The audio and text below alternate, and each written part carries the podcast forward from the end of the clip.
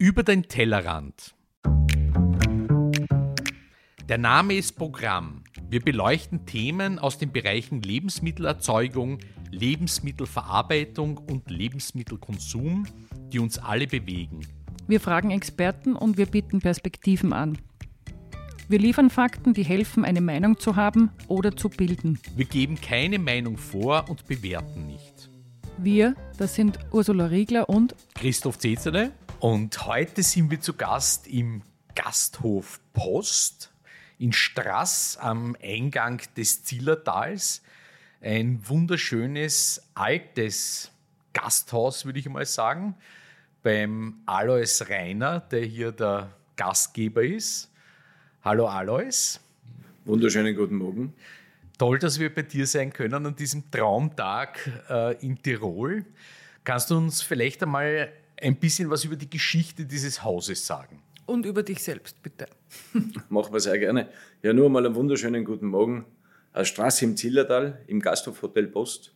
Unsere Post gibt es bereits seit 1840. Da hat sich früher schon, also vor 1840, der Andreas Hofer getroffen, um weitere Kriegszüge auszumachen. Und äh, Straße ist ein sehr neuralgischer Ort. Wir, haben, äh, wir sind am Eingang vom Zillertal und die Dorfstraße, die bei uns direkt vor der Haustür vorbeigeht. Das war die einzige Verbindung zwischen Kufstein und Innsbruck auf dieser Seite vom Inn. Das heißt, alle, die vom Tal heraus wollten, mussten unweigerlich bei uns vorbei und alle, die vom Oberland ins Unterland oder umverkehrt wollten, mussten auch vorbei. Und deswegen war der Ort Straß schon immer sehr äh, wirtschaftlich geschichtsträchtig. Und der Name Straß kommt ja nicht von irgendwoher, an der Straße.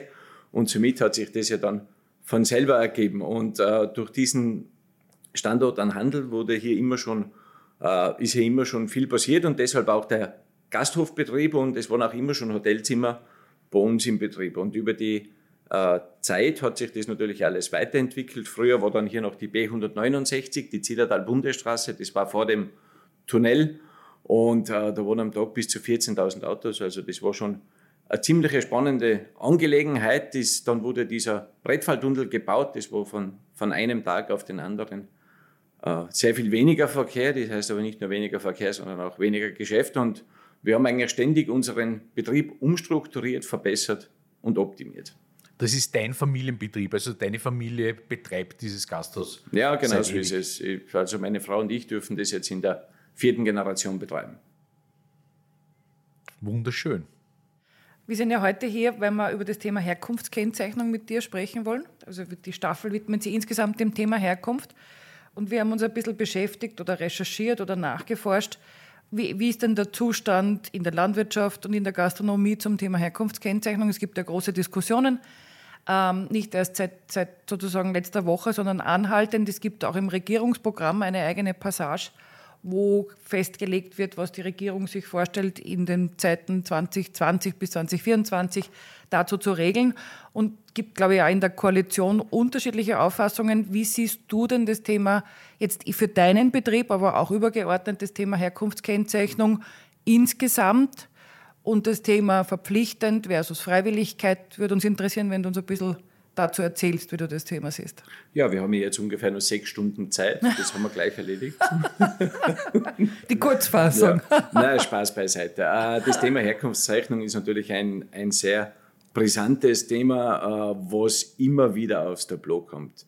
Die Bundesregierung hat ja meines Wissens die Großverpflegung und Gemeinschaftsverpflegung äh, dazu verpflichtet, diese Herkunftskennzeichnung zu machen. Das finde ich einmal sehr gut, denn hier hat der Staat hundertprozentigen Einfluss darauf, dass man das auch umsetzen kann.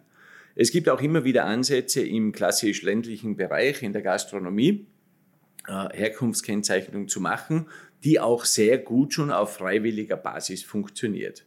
Das heißt, äh, es gibt auch schon Zusammenarbeiten zwischen Landwirtschaft und Tourismus. Das heißt, auch in meiner Funktion in der Wirtschaftskammer, wo ich ja Fachgruppenobmann der Gastronomie in Tirol bin, haben wir äh, Gemeinschaftsprojekte mit der Landwirtschaft gemacht, wo wir einfach sagen, okay, die Betriebe, die das leben, die, die mit diesem Thema ehrlich umgehen und die zu 100 Prozent dahinter stehen, gehören auch unterstützt und hinter den Vorhang hervorgeholt, dass sie für diesen Mehraufwand quasi dann auch mit ein bisschen Werbung belohnt werden und dass man es sieht, dass diese Betriebe das ehrlich und auch gemeinsam umsetzen. Aber wie schaut das konkret aus?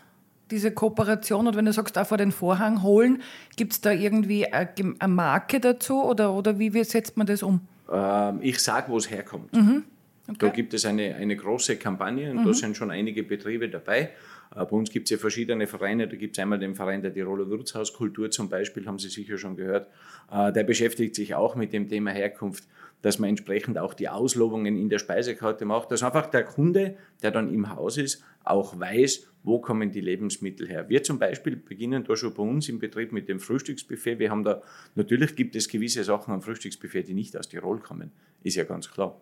Ja, aber wir haben zum Beispiel extra nur mal eine regionale Ecke am Frühstücksbuffet, wo ich zu 100 Prozent von den Bauern bei uns aus dem Ort oder aus der näheren Umgebung zum Beispiel äh, die Eier, das Joghurt, die Sauerrahmbutter, die Topfenbällchen, die je nach Jahreszeit nur mit anderen Sachen verfeinert sind, äh, hinstelle. Und wir sehen es am Buffet, das sind eigentlich immer die ersten Sachen, die nachgefüllt werden müssen und somit ein Zeichen, dass es gut angenommen wird. Das heißt, ihr seid eigentlich ein, ein, ein Vorzeigebetrieb, der sehr wohl kennzeichnet. Ist das richtig? Ja, wir, wir kennzeichnen, das ist richtig, äh, aber noch auf unsere Art und Weise.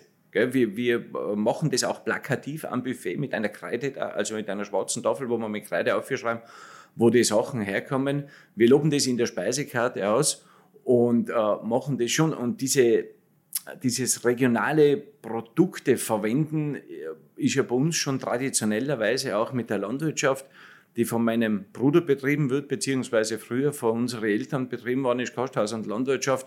Und da war es für uns ganz logisch, dass wir zuerst die Lebensmittel und Produkte verwenden, die wir selber erzeugen. Sprich das Kalbfleisch, das Rindfleisch, damals haben wir noch Schweine gehabt, das Schweinefleisch und das auch mit dem Schwein, das war ja ein, ein Kreislauf, der seinesgleichen suchen muss. Die Speisereste, die Mittag übergeblieben sind, sind abends verfüttert worden und das, was abends übergeblieben ist, ist am Morgen verfüttert worden und somit hat man das Schwein gezüchtet. Das hat noch ein bisschen an Gerstenbruch dazu gekriegt und vielleicht ein bisschen an Hafer und dann war es das aber. Gell? Und das hat ganz gut funktioniert, aber durch das, dass man auch die Speisereste nicht mehr verfüttern darf, wird natürlich einem auch die Möglichkeit genommen, hier wieder ein paar Schweine aufzuziehen. Dass wir nicht das Ganze abdecken konnten, das ist klar. Aber wir haben die Sachen, die bei uns übergeblieben sind, wieder entsprechend für die Fütterung der Tiere verwenden können, wo wir dann wiederum das Fleisch für unseren Betrieb gehabt haben. Dann gibt es wieder einen regionalen Metzger, der, der schlachtet die, der bereitet die vor für die Küche.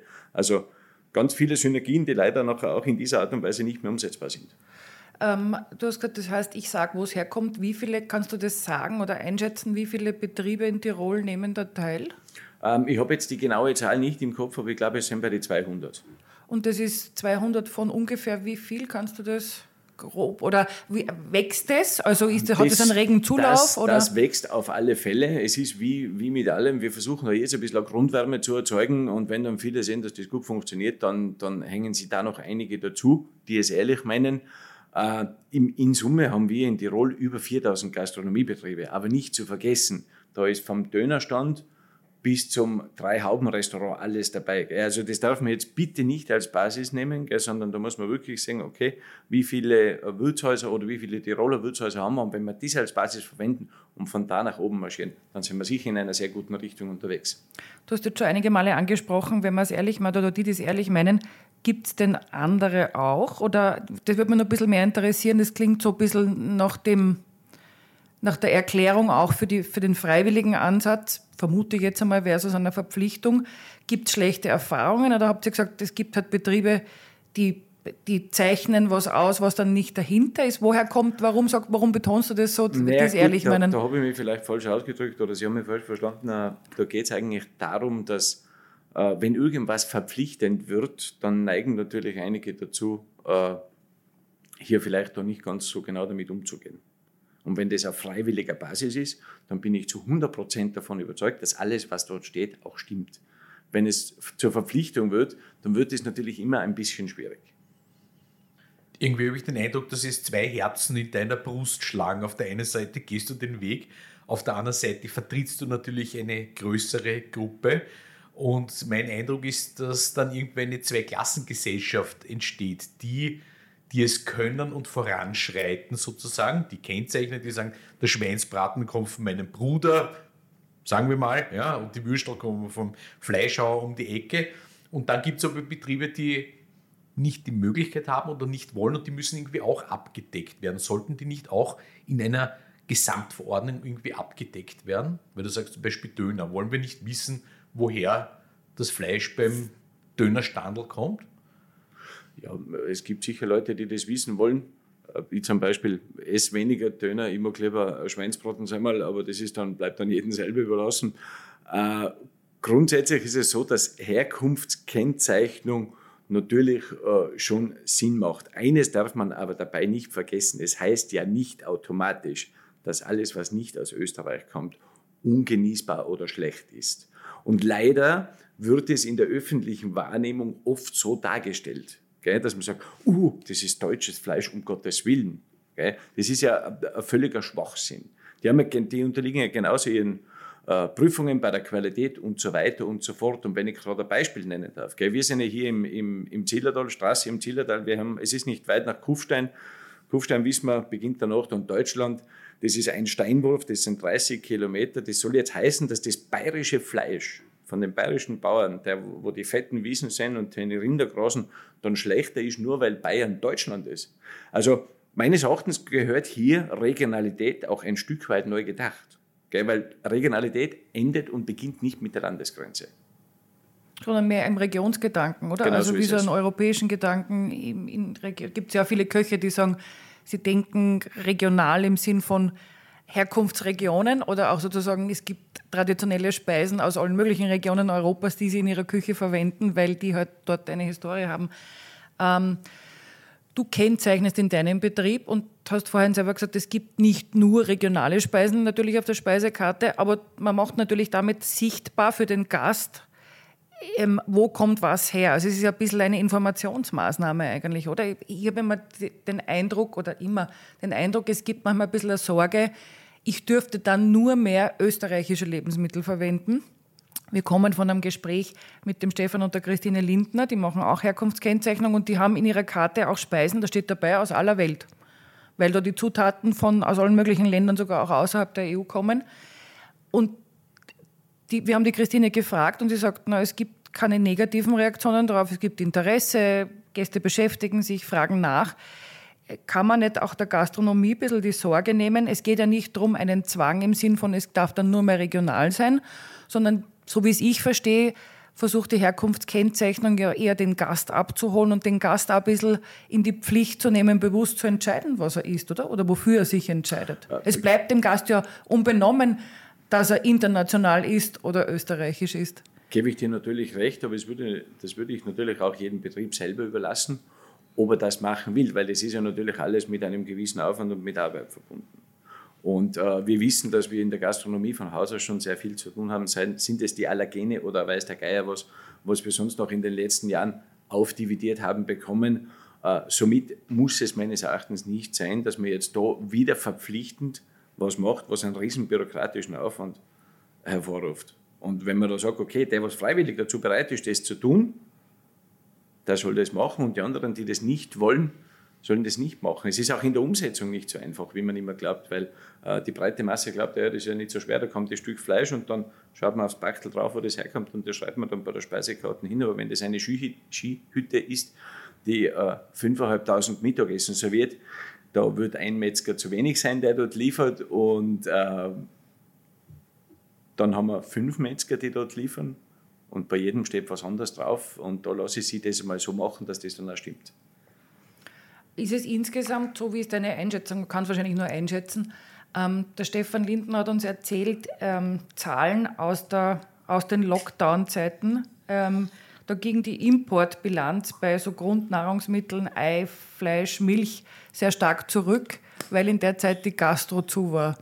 Gibt es die Sorge oder die Vermutung, dass manche Herkunft kennzeichnen regional, obwohl gar nicht regional drinnen ist? Oder ist das nur ein Mythos? Wie schätzt du die Lage in Tirol ein? Kann man das irgendwie, oder beschäftigt euch ihr auch als Fachverband quasi damit? Wie kann man Betriebe dazu animieren, ähm, das, was drinnen ist, draufzuschreiben? Und zwar unabhängig davon, ob es regional oder international ist, sondern nur das, was drinnen draufzuschreiben. Ja, da gibt es jetzt äh, verschiedene Ansätze, aber ich, hab, ich glaube, ich habe jetzt die Frage nicht, nicht ganz verstanden. Das müssen Sie mal Das eine ist, ähm, der Stefan hat uns erzählt, dass es Zahlen gibt, dass aus dem Lockdown ähm, oder im Lockdown, im ersten, zweiten Lockdown, die Importzahlen stark zurückgegangen sind und der Schluss nahe liegt, dass in der Zeit, wo die Gastro zu war, wenig importierte Lebensmittel oder weniger importierte Lebensmittel quasi mhm. verwendet wurden, weil der Handel war ja offen, der Einzelhandel. Und die Vermutung nahe liegt, gebe nur wieder, ähm, dass im Lebensmitteleinzelhandel sehr viel regionaler eingekauft wird von den Konsumenten und dass es in der Gastro ein bisschen einen anderen Mix gibt. Lässt es den Schluss zu, dass in der Gastro sehr viel mehr internationale Lebensmittel eingesetzt Darf werden? Ich da ganz kurz ja? einhaken? Und ja. zwar, äh, da gebe ich natürlich dem Stefan recht. Er hat ja auch die Zahlen von der ZAR, denke ich einmal, der er ja vorstellt. Und äh, na logisch haben die Menschen regional eingekauft im Lockdown. Wo sollen sie denn auch hin? Und äh, das wenn ständig im, im Radio und überall gesagt wird, äh, bleibt es regional. Aber das bin, beginnt ja schon beim Urlaub, das ich sehr gut gefunden habe. Als letztes Jahr, äh, vom letzten Jahr her, wo die Bundesregierung gesagt hat, verbringen Sie doch Ihren Urlaub in Österreich. Bleiben Sie dort. Fahren Sie nicht zu weit, zu weit weg. Das finde ich ja gescheit, das sind ja auch gute Ansätze. Ähm, bei den Lebensmitteln, naja, wenn die Hallenhotels zu haben, dann braucht man natürlich auch weniger Lebensmittel und somit fällt es uns leichter, die Abdeckung der Lebensmittel mit den heimischen Produkten zu machen. Das heißt, wenn die Hotellerie zu hat und um die Spitzen abzudecken, werden wir immer Produkte aus dem Ausland brauchen, das ist ganz klar. Allein das Zillertal macht äh, gut 8 Millionen Nächtigungen. Ja, dass wir das nie selber produzieren könnten, das muss doch bitte jedem klar sein. Also wir haben das ja gestern besprochen und ich hatte den Eindruck, dass eine hundertprozentige Abdeckung in, den, in weiten Bereichen möglich ist von Lebensmitteln. Es gibt ein paar Ausnahmen. Pute Fleisch zum Beispiel. und Milch und Eier haben wir mehr als 100% ja, Eigenabdeckung, das heißt, oder? In Österreich? Äh, Österreich müsste eigentlich äh, in der Lage sein, eine hundertprozentige Abdeckung zu schaffen, bis auf Spezialbereiche. Äh, was ich nicht, nicht ganz verstehe, gerade in Tirol ist ja die Nahrung, Beherbergung, Restaurationsbetriebe, Gasthäuser ein gesamtheitliches Produkt, Package. So sehe ich das zumindest als Wiener, wenn ich daherkomme. Äh, ich würde das doch als Benefit sehen, also als USB, äh, dass dieses Package in sich stimmig ist und ich zum Beispiel keine Eier aus, weiß ich nicht, Rumänien oder der Ukraine im, im, am Frühstücksbuffet habe oder äh, in der Eierspeis. Ist das nicht ein Weg, den man vielleicht trotzdem ein schlagen sollte, um auch das Gesamtpackage hier zu stützen. Oder schon einschlägt, vielleicht gibt es ja Oder schon, schon einschlägt, ja. Das, äh, ich glaube, da ist die Wahrnehmung falsch. Wir sind ja schon in dieser Richtung unterwegs. Okay? Jetzt sind es die, die Großküchen, die das verpflichtend machen. Und jetzt kommt man Stück für Stück in eine Richtung, wo man auch den, man muss ja immer eine Branche auch sensibilisieren. Man kann ja nicht sagen, weil die Leute haben ja Angst, die haben Angst vor Vorschriften, vor Kontrollen und so weiter und so fort. Gell? Warum haben Sie Angst, wenn Sie, wenn Sie ein verbessertes Produkt haben, könnten Sie ja auch mit Selbstbewusstsein Angst, Angst vor dem, höhere vor dem, Preise. Angst vor dem ja. Aufwand, Angst vor der Abwicklung. Da sind einfach viele Variable und Ungewisse und da hat jeder Unternehmer höchstwahrscheinlich dann in seiner, in seiner betrieblichen Struktur einen gewissen Mehraufwand und man versucht ja das immer so gut wie möglich zu machen. Und dann äh, dauert das natürlich auch seine Zeit. Man kann nicht von heute auf morgen sagen, so ist es jetzt und so machen wir es dann. Und äh, mit der Grundversorgung der Produkte, äh, das mag stimmen. Äh, ich weiß aber nicht, inwiefern die Logistik dann auch mit einberechnet wurde in dieses ganze Spiel, was der Stefan gesagt hat. Ich glaube ihm schon, dass wir die Produkte da haben, aber ich weiß nicht, ob das auch saisonal dann so ist, weil es gibt natürlich saisonstarke Zeiten im Sommer, wo wir viel brauchen dann gibt es im Herbst Zeiten, wo wir, wo wir fast gar nichts brauchen. Kann die Landwirtschaft die Produktion so steuern, dass es wirklich so ist, dass immer genügend Lebensmittel in der Qualität dann auch da sind, die wir brauchen? Und äh, mit den, das Beispiel mit den Eiern aus, aus äh, die haben es irgendein Beispiel Bulgarien genommen, oder irgend sowas. Das war ein fiktives Beispiel. Ein ne? fiktives ja, nein, Beispiel. Fiktiv, ja. plakativ, ja. egal wie das zu benennen ist. Äh, wir haben ja dann auch die, jetzt sind wir wieder bei dem Beispiel, das ich vorher genannt habe. Deutschland ist ja dann auch Ausland und die bayerischen Eier, die sind von mir 40 Kilometer entfernt. Und die oberösterreichischen und niederösterreichischen Eier, die sind 350 Kilometer entfernt. Also der, der äh, CO2-Fingerabdruck und so weiter und so fort. Ich meine, wie gesagt, ich bin für Regionalität, ich bin äh, für die Herkunftskennzeichnung bei den Betrieben, die das gerne machen und sich damit ihr eigenes USB erarbeitet haben, das unterschreibe ich Ihnen. Aber verpflichtend Ende mit Landesgrenze, nein, danke. Aber ich glaube, es geht ja, also soweit ich es verstanden habe, ist der Entwurf, oder jetzt kommt ja wahrscheinlich nochmal die Verordnung, oder, aus dem Gesundheitsministerium, um das umzusetzen, aus dem Regierungsprogramm. Da gab es schon einen Entwurf vom Minister Anschober und jetzt, glaube ich, wird es einen neuen geben oder erweitert, weiß ich nicht, vom Minister Mückstein wenn ich das Regierungsprogramm richtig lese, steht da ja nur drinnen die Herkunftskennzeichnung, eben jetzt einmal für die Gemeinschaftsbetriebe und die verarbeiteten Produkte. Ich glaube, da ging es ja nicht darum zu sagen, Herkunftskennzeichnung und ihr dürft nur mehr österreichische Produkte auf der Speisekarte haben, sondern Herkunftskennzeichnung für sich im Sinne von Transparenz. Und ich komme nochmal zurück zu dem Gedanken von vorhin, dass man den Gast ein bisschen einbindet ihm zeigt, woher kommt was, damit auch ein bisschen Verständnis schafft, weil ich weiß nicht, ob jeder Gast so informiert ist, dass er bei jeder Speisekarte automatisch zuordnen kann, wo was herkommt, wo es auch was gibt, also auch regionale Verfügbarkeiten oder welches Obst es wo gibt. Ähm, oder auch Fleisch gibt es nicht in jeder Region Österreichs in gleichem Ausmaß. Also ein bisschen mehr im Sinne von Transparenz gegenüber dem Gast und ihm damit die Entscheidung leichter machen, was kaufe ich ein oder auch Bewusstsein zu schaffen oder was bestelle ich eben in einem Gasthaus. Ich hätte es nicht so verstanden, dass es der Versuch ist, ähm, es auf Österreich zu beschränken, sondern wahrscheinlich indirekt Österreich zu unterstützen, dass man dem Gast die Möglichkeit gibt zu sagen, okay, ich entscheide mich für, die Öster für das österreichische Angebot auf der Karte, oder? Verstehe ich das falsch? Weil also ich glaube, es ging ja nie darum, ausländische Lebensmittel zu verbieten.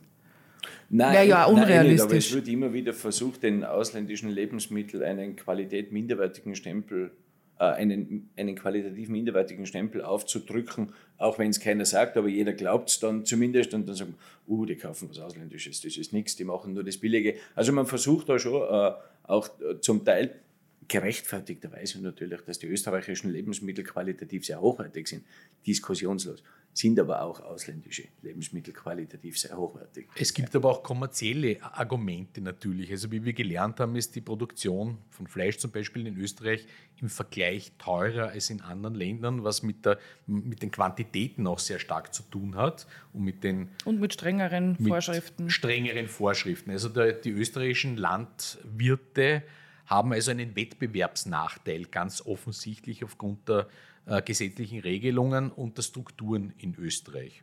Das ist unbestritten, oder? Äh, das heißt, ich verstehe natürlich schon, dass, dass die Bundesregierung versucht, die Landwirtschaft, die ja nicht nur Nahrungsmittel produziert, sondern auch die Kulturlandschaft und die Identität und auch die touristische Identität letztendlich hier am Leben haltet, sehr stark zu stützen. Nein, grundsätzlich darf man nicht eins nicht vergessen, Landwirtschaft und Tourismus sind wie Geschwister zu behandeln. Ja, weil man braucht ja das nur traditionell. Ihr seid ja auch Geschwister, wie du erzählt hast. Jetzt, jetzt, jetzt, nicht nur bei uns, aber gen, generell, wenn man das betrachtet, da wo früher mal eine Landwirtschaft war, war dann eine Frühstückspension mit ein paar Zimmer und aus der Frühstückspension wurde dann äh, ein Gasthaus, aus dem Gasthaus ein Hotel und aus dem Hotel ein Wellnesshotel zum Beispiel. Und das sind so ganz klassische Entwicklungen. Und die basieren ja auf der Landwirtschaft. Aber eben diese Beispiele, die ich gerade genannt habe, äh, die arbeiten ja immer noch in der Landwirtschaft oder sie haben zumindest einen kleinen Teil Landwirtschaft immer noch dem Betrieb angeschlossen. Und somit können sie auch gewisse Produkte dann auch wieder selber verwenden. Und äh, wir haben auch unsere hiesigen Metzger, die das auch sehr gut umsetzen. Nur wir haben ja das nächste Problem, es gibt ja fast keine Metzgereien mehr bei uns.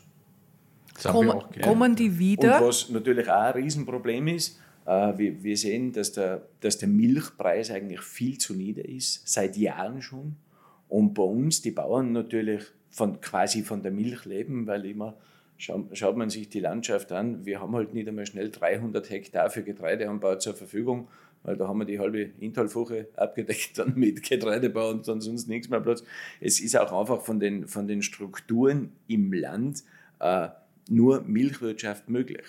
Ja, und man muss dann aber auch hier wieder schauen, wo kommen die Futtermittel für die Tiere her. Ja, meine, das endet jetzt ja nicht mit dem, was auf der Speisekarte steht, dass das vom ähm, Tiroler Bauern ist, sondern wo, wie werden die Futtermittel produziert? Wo werden die produziert? Wo kommen die wiederum Das heißt, her? es gibt ja, mehr als eine Baustelle. Man muss, da, man muss da ein bisschen großzügig sein und auch mit Augenmaß beurteilen, wenn man in den Strukturen drinnen ist und auch die Landwirtschaft kennt und auch den Tourismus kennt.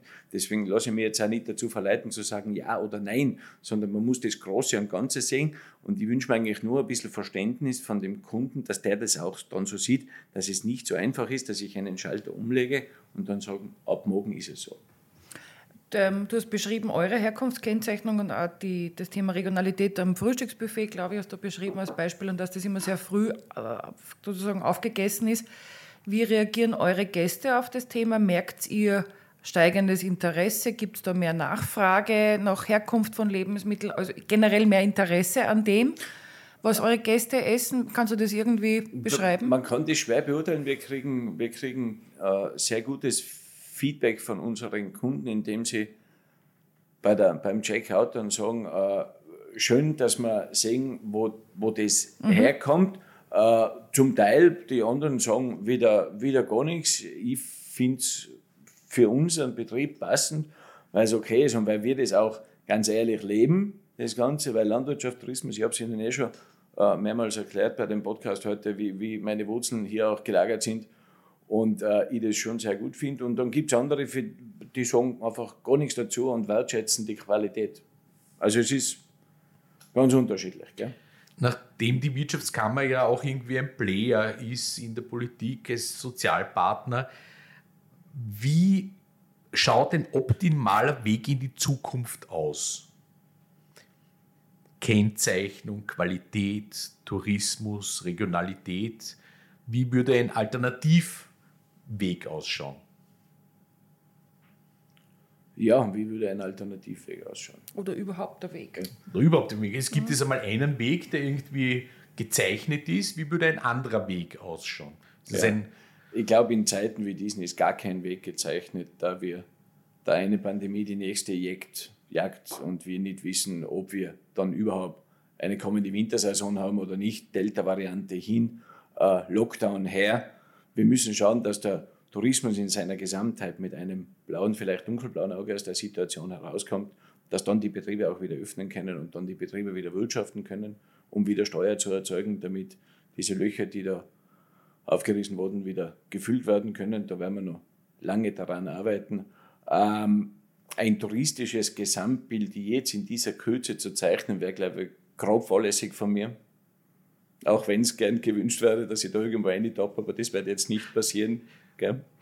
Und, das war äh, keine Falle, das war ich eine schon verstanden. alternative Perspektive. Alles gut, ich habe das schon verstanden, wie das gemeint war. Ähm, das muss dann, äh, ich denke, dass verschiedene Regionen sich dann auch unterschiedlich aufstellen werden. Es waren jetzt auch schon die Tourismusverbände und vor allem auch Betriebe dabei, die haben diese Zeit genutzt, um sich äh, etwas neu zu definieren oder anders zu definieren und einfach auch neue Wege einzuschlagen, dass sie gesagt haben, okay, wir nehmen jetzt nicht mehr äh, das, was kommt, sondern wir wollen beeinflussen, welche Gäste zu uns kommen und da müssen sie jetzt genau die Maßnahmen ergreifen, dass das dann auch in Zukunft passiert. Und ich denke schon, dass das jetzt passiert ist. Aber man kann jetzt nicht sagen, dass Tirol schlägt jetzt den Weg X ein. Das ist ja Blödsinn. Es gibt verschiedene Regionen. Wir haben die Stadt mit Innsbruck mit seiner ganzen Vielfalt und dem Kongresstourismus und dem Businessgästen. Dann haben wir äh, saisonale Hotspots wie hinterm Zillertal oder im Bad Snaun, Kitzbühel. Und dann haben wir natürlich auch das ganz normale Gasthaus in der Inntalfurche, was jetzt äh, keinen Tourismusverband im Hintergrund hat, der zwei Millionen Nächtigungen macht. Also wie, wie gesagt, gell, das ist ein äh, ein großes Bild, das von vielen kleinen Mosaiksteinen befüllt wird und am Ende des Tages dann Tirol in seiner Gesamtheit schillernd wiedergibt. Und da gibt es halt wirklich auch vom Gasthaus auf der Alm, wo es einen guten Speckknödel gibt, bis zum Feindein in Innsbruck mit drei Hauben ist alles dabei. Und so ist es natürlich auch dann bei den Lebensmitteln. Es gibt viele Betriebe, die zeichnen sich aus, weil sie sagen, wir sind die Einzigen, die das argentinische Rindfleisch so zubereiten können. Und da fahren die Leute wegen dem argentinischen Rindfleisch dorthin. Und andere sagen, okay, wir sind diejenigen, was den besten Rostbraten machen, vom Tiroler Jahrling zum Beispiel. Und der hat dann wieder sein USB mit diesem Tiroler Jahrling. Und Platz genug ist ja für alle Varianten, oder? Genauso sehe ich das. Ähm, wie beurteilst du jetzt durch den Lockdown und Corona, wahrscheinlich durch den ersten Lockdown am meisten, die Gastro ist ja schwer getroffen und die Hotellerie und das ist noch lange nicht vorbei.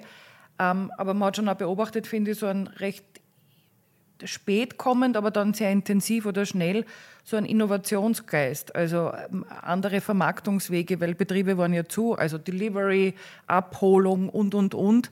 Online-Vermarktung, das war dann mehr so im landwirtschaftlichen Bereich, aber auch Kooperationen zwischen Gastro und Landwirtschaft mehr. Bleibt es bestehen? Also ist da irgendwas losgetreten durch eine sehr an sich schwierige Phase, was vielleicht sogar auch positiv zu bewerten ist? Kooperationen zwischen Gastronomie und Landwirtschaft gab es ja schon immer, auch äh, vor Corona. Ich, ich, weiß jetzt nicht, was da Corona verstärkt haben sollte, wenn die Gastronomie geschlossen ist. Äh naja, andere Vertriebswege. Also im, im östlichen Bereich Österreichs hat man stark gemerkt, dass zuerst einmal die Schockstarre groß war, weil von heute auf morgen geschlossen. Und dann hat man mal gemerkt, dass es Angebote gab bei Betrieben, die das vorher nie hatten. Abholung, Zustellung, ähm, stärker die eigenen Lieferanten herzeigen. Es gab in Wien zum Beispiel Lokale, die haben ihre Gemüselieferanten promotet, weil die normal nur an die Gastro liefern und dann angefangen haben, Kisteln zuzustellen an Privatpersonen. Also neue Wege, die es davor nicht gab, die man vielleicht überlegt hatte, aber die dann tatsächlich erst aus dem Schock des Lockdowns und weil man auch nichts anderes tun konnte, entstanden sind. Und ich weiß nicht, ob sowas in Tirol genauso ja, entstanden ist. Ja, es gibt bei uns schon auch gewisse Gemüselieferanten, die dann auch so eine Art Gemüsekiste mhm. äh, direkt an den Endverbraucher geliefert haben, sprich an den Privathaushalt beziehungsweise auch an den Gastronomen, der in dieser Zeit Takeaway angeboten hat. Äh, man darf natürlich nicht vergessen, Takeaway war nicht für jeden Betrieb des Rätsels Lösung. Es gibt Betriebe, die, die bieten sich dafür an, das zu machen. Es gibt dann auch Betriebe, die bieten sich nicht dafür an, auch der, der Größe des Betriebes geschuldet. Und äh, wie immer so gesagt, wenn bei uns in der Region zwei sind oder drei, die Takeaway anbieten, dann werden wir uns hüten, weil dann haben die zwei oder drei halbwegs ein Geschäft.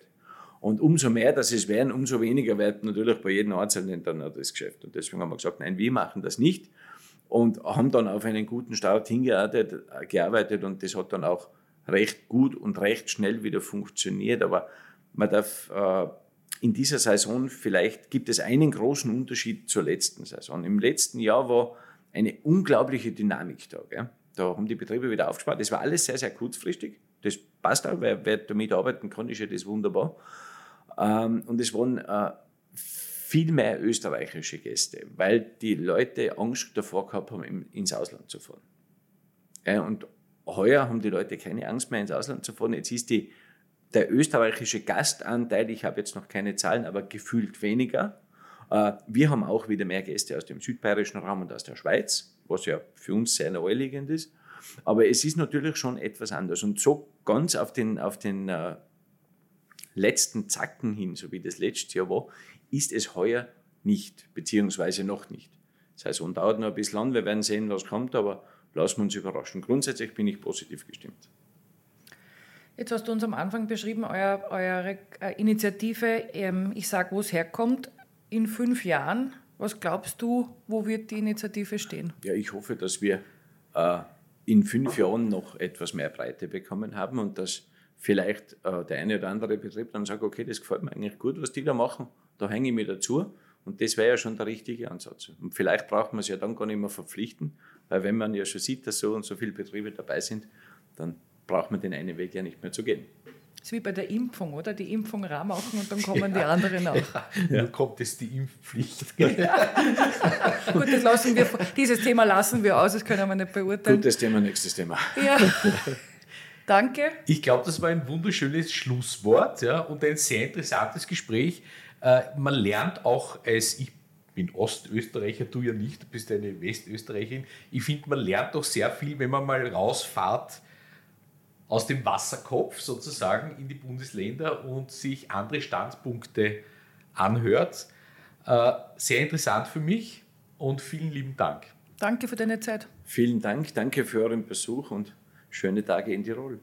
Danke. Danke. Und wenn euch diese Episode gefallen hat, freuen wir uns über ein Abo und weitere Informationen findet ihr auf der Website tellerant.io.